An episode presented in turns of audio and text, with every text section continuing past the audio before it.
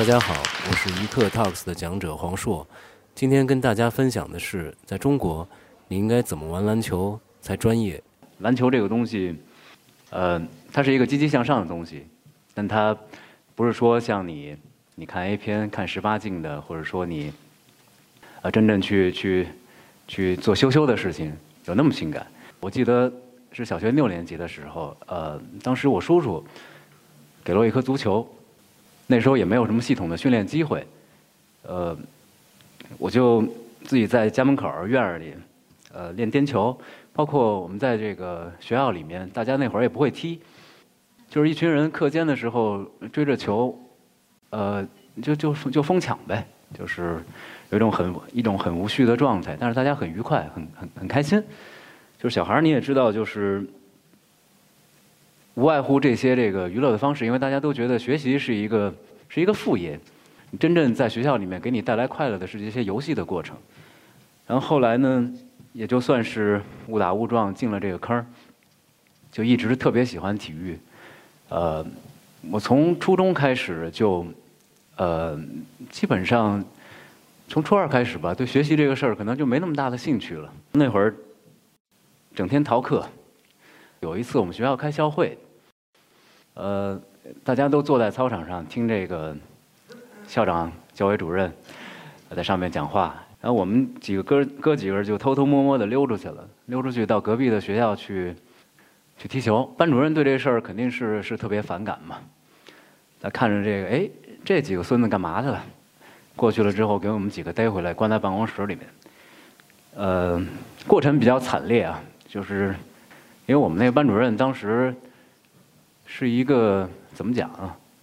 呃，是一个教育方式比较粗暴的人。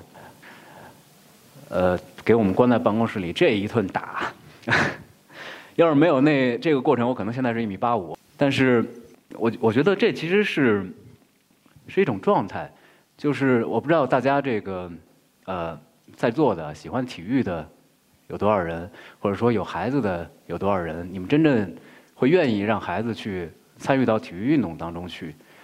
呃，我觉得这个可能跟现在时代的发展，包括经济的发展。可能还没有那么同步。嗯，怎么讲呢？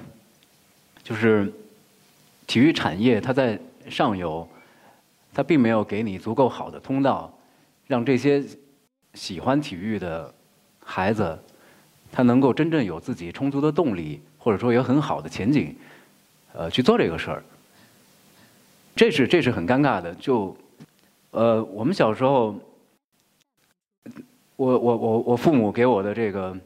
这个反馈就是，你每天看比赛，每天去踢球，你打游戏都是玩这个体育竞技类的游戏，有什么意思？这个东西能给你当饭吃吗？是这么回事儿，就是这个事儿，它只有在这个上游产业有了足够的这个发展之后，这些有志于从事体育行业的人，他喜欢体育的人，他才有更好的出路。呃，这是我自己的一个体会啊，就是。虽然我可能因为这个我耽误了一些学习，但是我在这个过程中我坚持了，呃，我塑造了我是一个我自己喜欢的自喜欢的人格，喜欢的一个方向。呃，在这个过程中肯定也会也会有很多曲折，有很多这个你想你想要放弃的时候，但是我觉得这是体育在另外一个层面，在在性格上，呃，在你的精神上能给你提供帮助的地方，就是你看比赛。你不仅仅是偶像崇拜，你你当你真正的参与到体育运动这个过程中的时候，你有团队协作，呃，你有受伤，嗯，你会输球，那这些东西是会刺激你变成一个更好的自己，因为人会想赢，呃，人会想在这个体育运动能给你带来这种健康向上的，呃。刺激和和进取心，呃，这个我觉得是体育可能对人是一个最大的价值。我想说一下，就是我们现在要做的这个事儿呢，其实没有那么没有那么颠覆性。我们并不是说我要做一个 rock 的智能篮球智智能篮球，你你你可能是打的特别臭，你也可以像库里一样在半场投三分，不可能是，这不是我们要做的事儿。呃，我们也不是要做这个智能的场馆，你你去了这里面，你可以跳得更高，跑得更快。就是在运动的这个过程中，你会更好的认识到你自己。你在这个过程中，你付出了多少，你就能得到多少正向的回报。这个成长的过程，呃，对我现在自己去创业做做这么一个公司，呃，我觉得非常有帮助。因为我原来在大公司工作。呃，做了也是一个门户网站，做了八年，做了八年。然后后来你你会感觉到，就是这个事情对你们自己没有那么强了。呃，你会你会你会疲惫，你会疲惫，我你会想要去跳出去，跳出你自己的舒适区，去做一些更有难度的挑战。但这个时候，不是很多人都能够。下定决心去做这个决定的，因为你可能有一个很稳定的工作，你挣的钱也不少，呃，你工作上可能也不是那么累，这不是一个任何人都能轻松跳出去的这个舒适区，但是我跳出来了啊，因为我不想给自己，嗯，怎么讲，就是停留在这样一种。很平庸的状态，在这个创业的过程中，可能每一步都非常难。呃，我不知道在座的有没有就是准备创业或者是再创业的这个小伙伴。我举一个特别明显的例子，特别特别生动的例子，因为我们原来在大公司，其实大家都是各自有明确的分工的，其实是考量考量的是一个资源的协作。但是你创业之后，你所有的事儿都得去去自己去做，好多东西是你从来没有接触过的。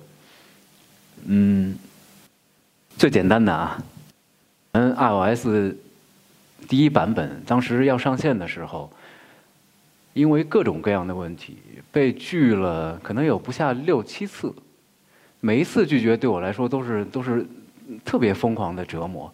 但是创业过程过程中，好多这些特别细节的东西，特别需要你呃经历过才能去体会到的东西，是没有人真正手把手的带你的。那这个过程是很痛苦的，但是又同时是非常愉悦的。呃，我自己跟我们公司的这个同事经常开玩笑，就是我现在最爽的时候，其实就是每次发版的时候。我是处女座。我是一个非常愿意把控、掌控细节的人，然后在创业这个过程中，你做的这个产品，它能够体现你每一步、每一个细节的想法，然后这些东西落实到这个产品实处上，真正有这么多人在用它，给你反馈，然后觉得它好，这个过程，呃，对我来说啊，我觉得就是。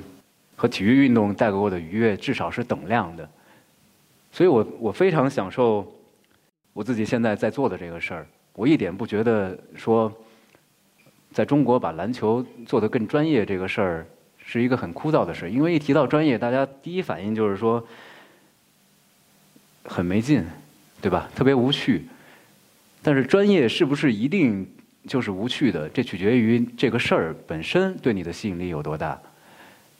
呃，如果你觉得你自己现在的工作或者现在的生活，并不是那么有意思的话，那可能你确实是没有找到你自己喜欢做的事儿。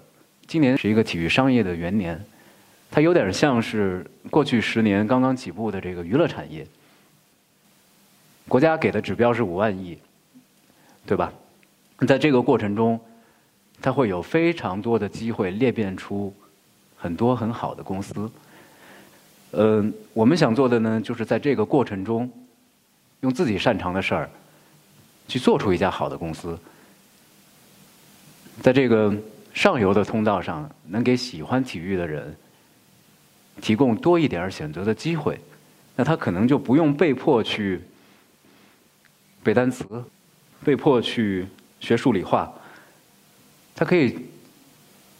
有一个很好的通道去真正的在人生中找到属于自己的位置，呃，每个人的人生其实都特别短。你可能，公务员可能已经不是一个特别好的反例了。现在在大公司里面工作，我其实都不是呃特别推荐年轻人去做的事儿。我自己当然也不是太老啊，因为互联网这个场这个行业裂变的特别快。呃，现在资源、人都在往下游。往这个一个往这个产业更细分、更垂直的方向去转移，在大公司里面，你很容易会落入一个按部就班的螺丝钉的状态。小公司会给你更多的成长的机会。如果是正在大学阶段或者说刚毕业的这些呃年轻人，我觉得去创业公司可能会是更好的选择。我今天这个要做的分享。基本上就是这些。好，谢谢大家。嗯。